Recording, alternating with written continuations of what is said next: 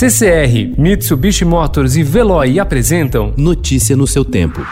Metrópole.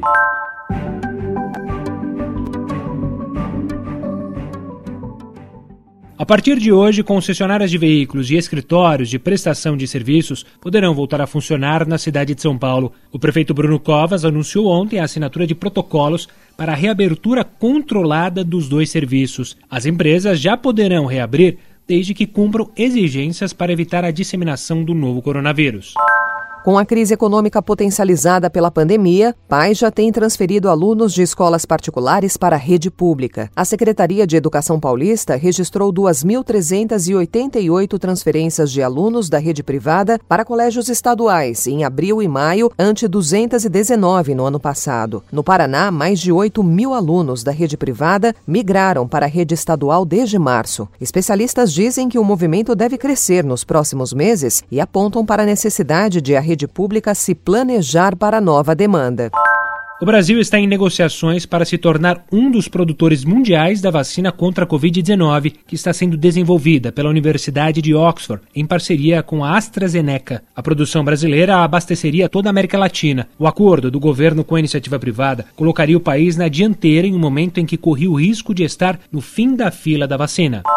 Pelo menos 5 mil brasileiros vão participar dos testes da nova vacina contra a Covid-19, e não apenas 2 mil, como anunciado ontem. A princípio, metade dos voluntários será selecionada em São Paulo, sob a coordenação da Unifesp, e a outra metade no Rio. Eventualmente, o recrutamento pode ser ampliado para outros estados. Em todo o mundo, serão 50 mil pessoas, 30 mil delas apenas nos Estados Unidos.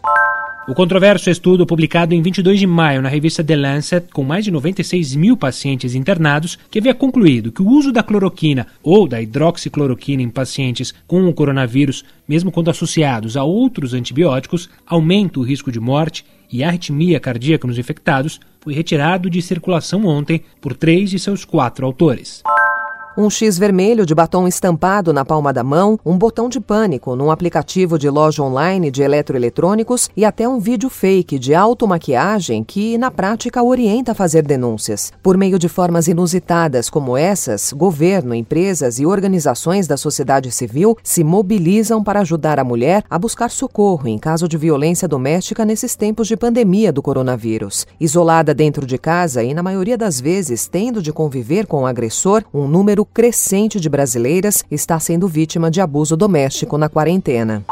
O Fórum Brasileiro de Segurança Pública divulgou na segunda-feira que casos de feminicídio subiram 22,2% em março e abril, conforme dados coletados em 12 estados. A organização também apontou uma redução nos registros de agressão e violência sexual no período, o que, para os especialistas, reforça a dificuldade de as mulheres denunciarem a violência a que estão sendo submetidas. O menino Miguel Otávio Santana da Silva, de 5 anos, morreu após cair do nono andar, em uma altura de cerca de 35 metros, do edifício Pier Maurício de Nassau, condomínio de luxo no bairro de São José, no Recife, onde a mãe dele trabalhava como empregada doméstica. A patroa, que não teve o nome divulgado, foi autuada por homicídio culposo sem a intenção de matar. Presa em flagrante, foi conduzida à Polícia Civil, onde pagou 20 mil reais em fiança para responder ao inquérito em liberdade. O prazo para concluir a investigação é de 30 dias, a depender das apurações.